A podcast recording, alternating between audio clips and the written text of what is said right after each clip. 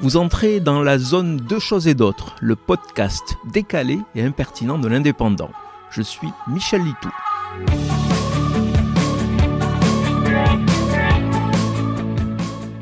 Nouvelle polémique autour du ballon rond. Pour une fois, les frasques des millionnaires du foot et les dérives sociales et climaticides de la Coupe du Monde du Qatar n'y sont pour rien. C'est du foot plaisir qui pose problème.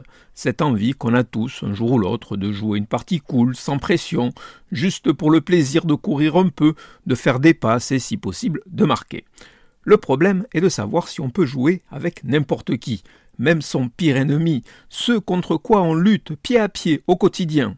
Le cas de conscience s'est posé aux députés de gauche quand ils ont appris qu'ils devaient faire équipe et donc porter le même maillot que des élus du Rassemblement national. Logiquement, ils ont refusé.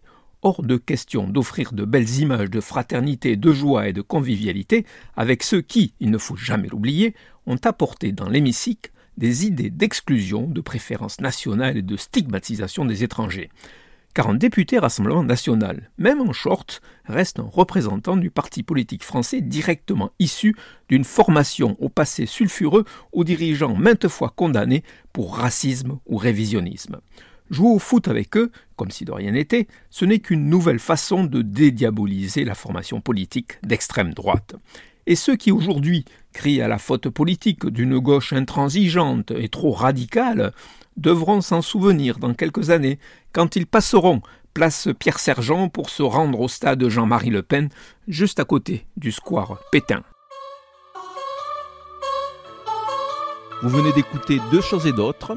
Je suis Michel Litou. Si ce podcast vous a plu, retrouvez ma chronique tous les jours dans l'Indépendant. À demain!